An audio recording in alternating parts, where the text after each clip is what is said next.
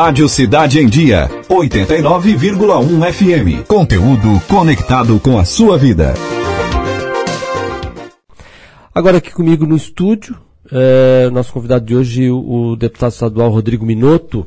É, estamos aqui fazendo uma sequência de entrevistas com os pré-candidatos a prefeito de Criciúma e a gente, na rodada, é, vai ouvir também aqui o deputado estadual Rodrigo Minotto, que é, no momento, pré-candidato também pelo PDT.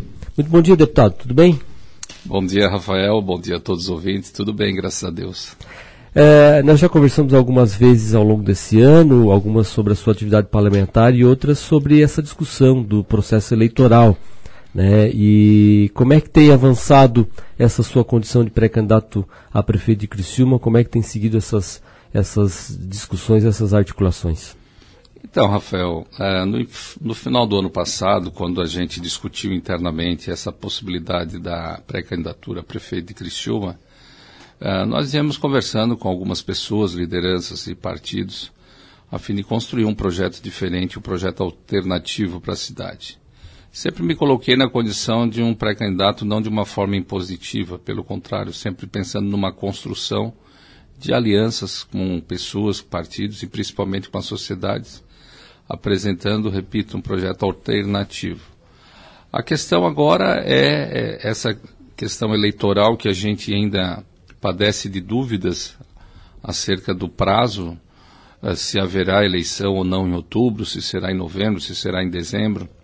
Isso cria, de certa forma, uma certa instabilidade porque a gente não consegue avançar em certas situações que poderiam ser avançadas. Então, nosso propósito é continuar conversando, buscando informações, eh, criando aí alternativas e também pensando em projetos e ações para o desenvolvimento da nossa cidade. Esse é o grande propósito, focado nessa questão de atender às demandas da sociedade, percebendo nitidamente o que há de precarização no nosso município, respeitando, evidentemente, e, e colaborando com aquilo que vem, ser, vem sendo feito ao longo desses últimos anos. Mas o nosso propósito é esse: continuar dialogando, buscando alternativas e buscando, de certa forma, as soluções necessárias para a cidade de Criciúma. Agora, até no final do comentário do Roberto, é, falava sobre a possibilidade de termos ou não as eleições, né? isso é algo, como o senhor citou, que vem se arrastando. O senhor acredita que teremos eleições esse ano? Acredito que sim. Acredito que sim, seja no dia 15 de novembro, como se especula-se, ou seja no dia 6 de dezembro, mas eu acredito que haverá a eleição ainda no decorrer desse ano. Bom, o, governo, o governador Carlos Moisés, desde o ano passado, articulou bastante, vem articulando muito também politicamente no interior do Estado, uh, tentando reforçar o partido, tentando consolidar candidaturas, seja com candidato do PSL ou com alianças. Nesse sentido, o senhor chegou a conversar com ele, teve conversas para que também fosse candidato tendo o apoio do governador aqui em Criciúma? Sim, tivemos agora recentemente, há duas semanas atrás, uma conversa breve acerca disso.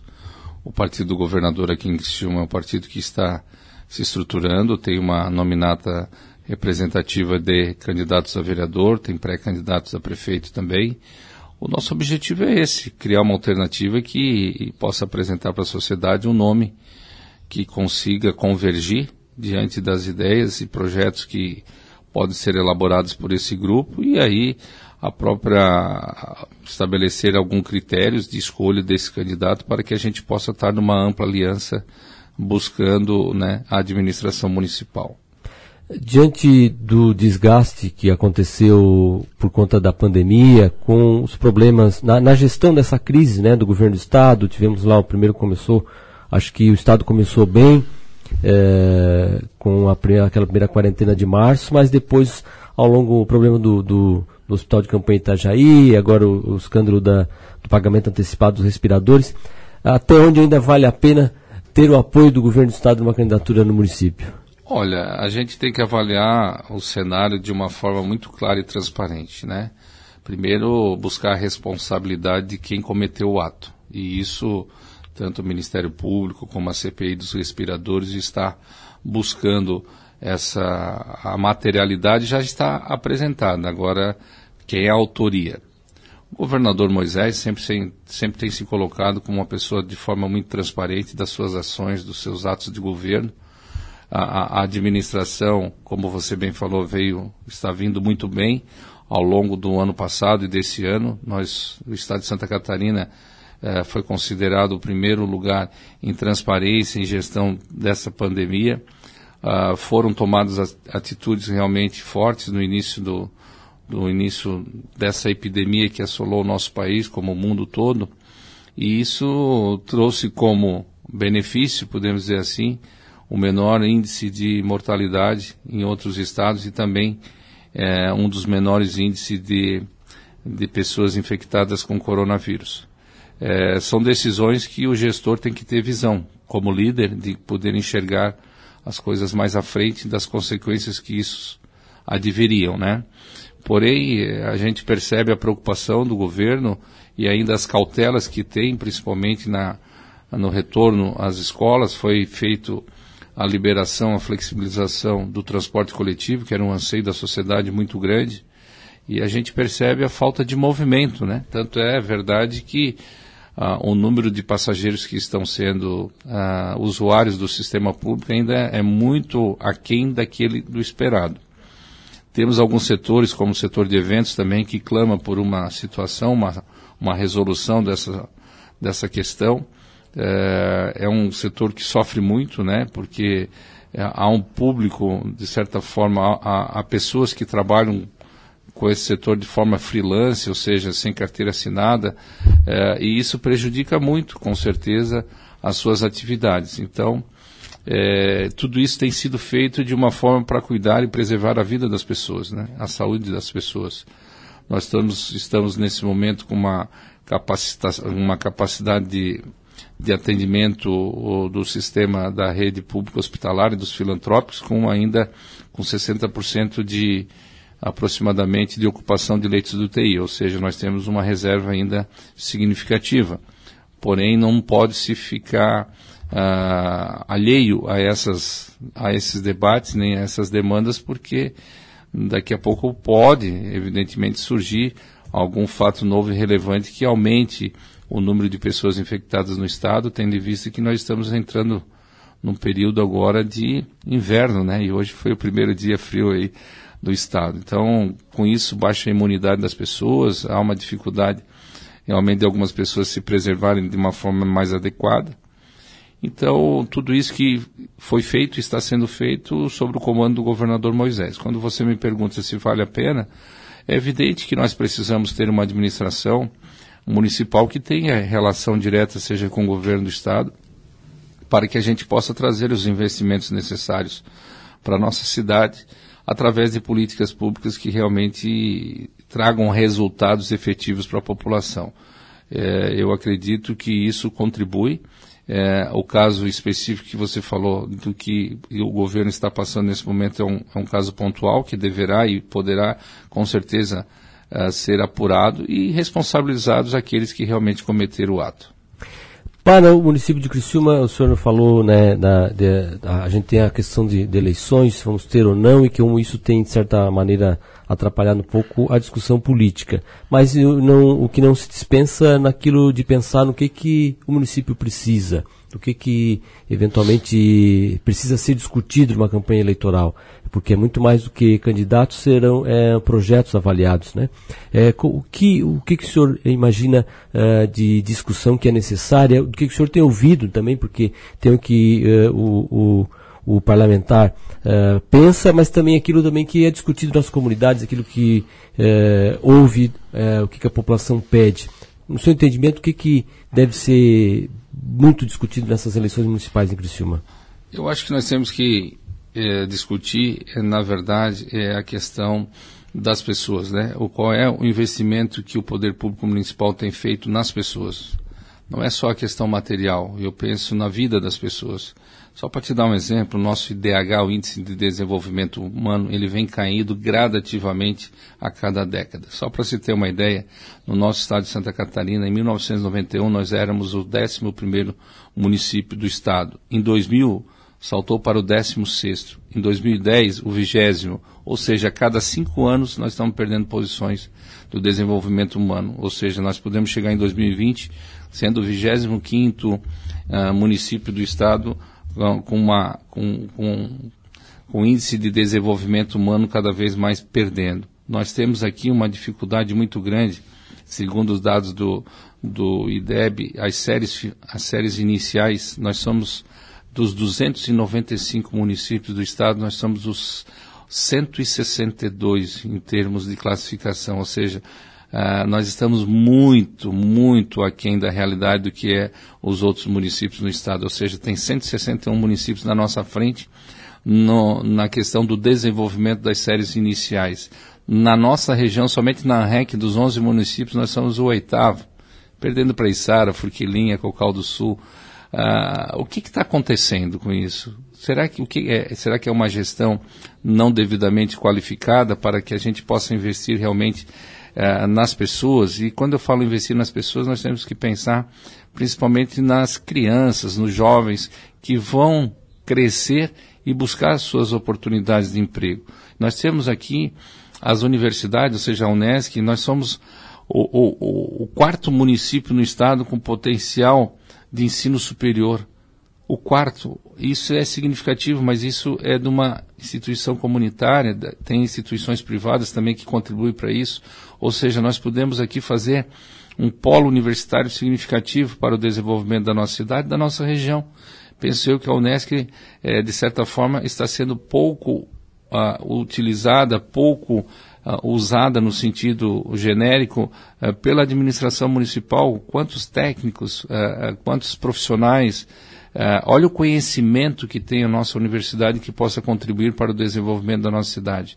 Por isso que eu destaco esse ponto, porque penso que é um ponto muito, muito importante para a que a gente possa fazer o desenvolvimento da nossa cidade. Para se ter uma ideia dos impostos, focado na área das finanças, Brusque e Araquari é, têm um retorno muito maior do que Criciúma.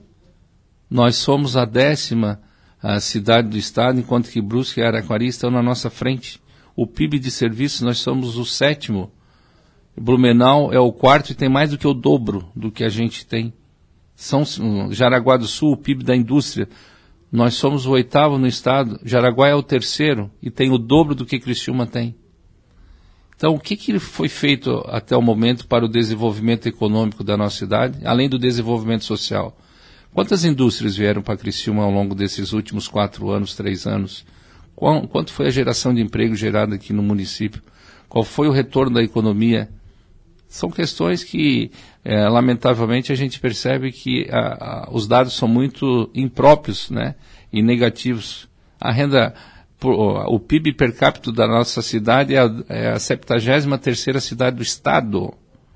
Olha só, Criciúma é a oitava maior cidade do, do nosso estado e tem um, um, um PIB per capita de 73 Esses dados chamam a atenção por quê?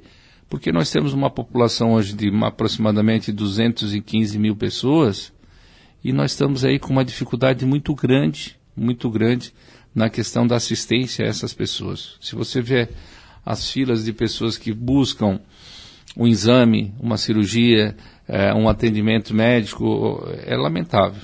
Né? É lamentável que isso esteja ocorrendo e é por isso que a gente pensa em apresentar ideias, projetos e ações que diferenciam isso para dar uma melhor qualidade de vida para as pessoas. Hoje nós temos aí entre 8, 7, 8, 9, dependendo, tem partido que ainda não tenha se apresentado como pré-candidatos, num cenário onde a gente tem né, uma gestão com favoritismo uh, pelo, por conta do, também do tempo que está, uh, já foi prefeito uma vez, está no segundo mandato, vai buscar uma reeleição. O senhor entende que isso coloca quem está favorito na frente? Tem alguma maneira da oposição se unir para tentar uh, mudar esse quadro? É, eu, eu sempre me coloquei numa condição de que não seja efetivamente um candidato de oposição, e sim um candidato alternativo, onde as pessoas que entenderem que do atual prefeito possa ter uma possibilidade, uma oportunidade de ter um outro candidato que leve aí algumas ações na esperança de que as coisas vão melhorar, na mudança que as pessoas querem, que a gente possa se apresentar. Esse é um trabalho que será feito ao longo desse período e nós estamos trabalhando muito nessa questão. Com relação à união dos outros partidos, é uma questão de maturidade política, de responsabilidade com o nosso município, de poder buscar essa, essa condição de agregar, de unir forças para que realmente possamos apresentar em conjunto algo diferente, algo novo. Então, é, muito diálogo, né, muito diálogo, muito respeito, respeitando as diferenças, as divergências. Eu penso que essa é a ideia do homem público de poder levar ao conhecimento das pessoas as suas ideias, respeitando, evidentemente, a, a, as opiniões divergentes da nossa. Uh, nós, semana passada, o, o, o ex-candidato a presidente, ex-governador do Ceará, Ciro Gomes, ele conseguiu, deu uma entrevista aqui para o nosso grupo, o Grupo Catarinense de Rádios, e ele citou, entre, chegou a citar o senhor como uma liderança aqui no Estado e como base do PDT aqui no Estado para encarar uma, uma, eleição municipal, como é que também está o PDT organizado? Tem nominata de vereadores? O senhor falou do, do PSL, que tem essa organização, mas é, que isso é fundamental né, para sustentar a candidatura. Hoje o PSL tem os candidatos e não tem um candidato a prefeito. Tem a nominata para vereador e não tem para prefeito. Como é que está o PDT? Nós temos uma candidata muito forte, muito, muito representativa da sociedade, com as camadas da sociedade, uma chapa completa de pré-candidatos a vereador temos um pré-candidato a prefeito, é, nós se organizamos muito bem ao longo do ano passado com essas lideranças que vieram ao PDT, porque acredito que realmente o PDT é um partido que tem na sua essência uma história, uma história de luta, de trabalho em benefício das pessoas, sempre buscando o melhor para a vida das pessoas. O nosso objetivo, Rafael, é fazer com que realmente a nossa história seja colocada em prática, né? Fazermos uma revolução na educação pública, uma educação pública de qualidade. Por isso que eu cito esses números, porque nos entristece, de certa forma, de verificar que a nossa cidade de Criciúma está passando por essa situação. Uh, nós precisamos inovar, nós precisamos ter um governo mais democrático, um governo mais humano, onde as pessoas sejam ouvidas, onde as pessoas possam apresentar as suas ideias, discutir com a sociedade, com o setor econômico do nosso município, com, com o setor empresarial, alternativas de crescimento econômico, porque nós estamos parados no tempo. Nós estamos, cidades vizinhas aqui, como Içara, está crescendo muito mais do que Criciúma. E Criciúma sempre foi o polo da região sul, ou seja, é a maior cidade do sul do estado. E nós, é, penso que há um descuido com relação a essa situação, porque uh, poucas, poucas, uh, poucas ações estão sendo feitas para pensarmos no nosso futuro. Né? Fazer asfalto é bom, é evidente que é bom, é, mas é bom também a gente cuidar da essência da pessoa, ou seja, da sua formação, da, dar uma assistência adequada, principalmente às pessoas mais vulneráveis do nosso, do nosso município, porque elas precisam de uma atenção do gestor público. Nós temos bairros na nossa cidade que precisam ter algo diferente, inovador, para que eles tenham o prazer de viver naquela comunidade, para que eles tenham uma condição mais digna da sua vida. E é por isso que eu penso que nós possamos, possamos realmente fazer algo diferente, algo que realmente é, mexa no coração de cada cidadão de Criciúma. Se for candidato se, e eleito, essas seriam as marcas que o senhor gostaria de deixar? Com certeza, com certeza. É, eu, eu, o meu mandato como deputado estadual, meu segundo mandato, ele tem focado muito nas nossas atitudes, né? de levar resultados às pessoas, resultados importantes. Por que, que eu falo isso? Porque o deputado hoje é, atuante é aquele que realmente consegue trazer a força do Estado, a força da máquina do Estado para a sua região ou, no modo geral, para todo o Estado de Santa Catarina. Falo isso porque no início de 2019, no atual governo, nós criamos uma frente parlamentar que tem por objetivo atender de certa forma, os alunos carentes do ensino superior, dando a eles a oportunidade de cursar o ensino superior. E é aí que nós fomos buscar, junto ao governo, o fortalecimento do artigo 170. O artigo 170 estava como uma letra morta na nossa Constituição Estadual, onde os governos passados não tinham, de certa forma, essa vontade política de executar. Uh, nós cito isso, várias entrevistas que já dei, que nós pudemos oportunizar no ano passado mais de 30 mil alunos sendo atendidos com bolsas de estudo do artigo 170, foram 202 milhões de reais investidos no ensino superior, atendendo as universidades comunitárias e privadas, mas o mais importante foi o atendimento a esses alunos que não tinham condições. Você vê aluno de medicina que paga 6, 7 mil reais de mensalidade, onde é o sonho desse aluno, de odontologia, ou de direito, ou de seja qual for o curso, mas o sonho que poderá ser realizado com o apoio do governo. Né? Quais os incentivos que o município está dando para esses alunos? A gente também faz esse questionamento. Porque nesse ano de 2020, agora serão 222 milhões de reais para incentivos em bolsas de estudos do artigo 170 de alunos de baixa renda. Essa é uma ação que nós tivemos, que nós estamos atuando na Assembleia Legislativa e traz esse resultado. Assim como aqui para a nossa região, nós temos o Centro de Inovação, que está na pauta do governo, no radar do governo, para que seja implementado em Criciúma, investimento de quase mais de 8 milhões de reais, a revitalização da rodovia Jorge Lacerda, um pleito dos deputados do Sul aqui em conjunto que levantaram isso junto com a Associação Comercial e Industrial, junto com as forças representativas da nossa sociedade, elencou a necessidade da revitalização dessa rodovia. Está o processo licitatório em fase de conclusão. São 22 milhões investidos também pelo governo do Estado. Nós temos agora, para esse mês de junho, né? Espero eu que na próxima semana, até final do mês, a gente consiga trazer o governador ao sul para fazer também o anúncio da rodovia Jacob Vestrup, que é a rodovia que liga Forquilinha a Maracajá, um pleito de mais de 30 anos de todas as forças políticas do município e da região que não conseguiram. E nós estamos conseguindo isso junto ao governo, um investimento pelo governo de quase 14 milhões de reais. Nós tínhamos assegurado 8 milhões e o governo vai complementar isso com mais 6 milhões. Então são, são ações importantes. Conseguimos agora uh, também 15 leitos de UTI para o Hospital São José, né? ampliou a, a, a, atenção aos usuários do sistema público de saúde. É, é, um, é uma ação conjunta, é, não tenho aqui nenhuma vaidade, e, e, de dizer com muita humildade que esse é um trabalho conjunto dos deputados aqui do Sul. Por isso, da nossa união, do nosso trabalho, né, respeitando as, como falei, as divergências, as diferenças de alguns colegas, mas nós temos atuado, né, de uma certa forma muito uh, ostensiva junto ao governo para trazer os resultados, como foi o Hospital São Donato de Sara, que viabilizamos a manutenção da maternidade do Hospital São Donato, é, colocamos ali mais de um milhão e cem reais de emenda parlamentar para o Hospital São Donato. Apresentamos agora uma emenda para o Hospital São José de 500 mil reais, ou seja, meio milhão de reais também, ah, para o bairro da Juventude, para a Unesc, porque são entidades que realmente atendem a população. Ah, mas o, o deputado Rodrigo Minotto não, não deu nenhuma emenda para fazer calçamento, pavimentação. É, é importante? Claro que é mas eh, eu fico muito mais feliz de ver uma família feliz e contente, né?